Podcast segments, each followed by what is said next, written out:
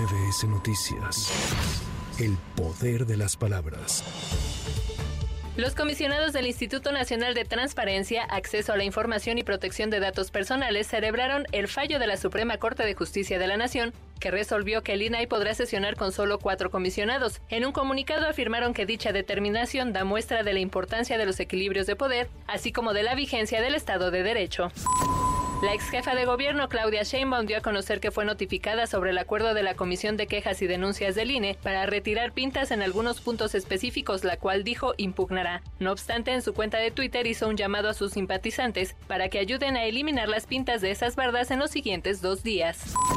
Por su parte, Marcelo Ebrard pidió a Alfonso Durazo, presidente del Consejo Nacional de Morena, que actúe contra las denuncias que han presentado ante este partido, ya que parece que Mario Delgado no está enterado de que se presentaron las pruebas de todas las irregularidades en el proceso interno que benefician a Claudia Sheinbaum.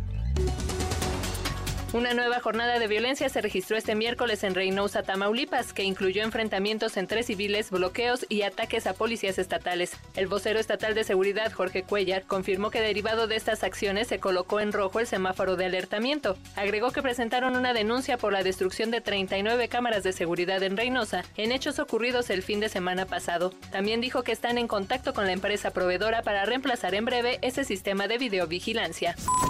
Para Noticias MBS, Erika Flores. MBS Noticias. El poder de las palabras.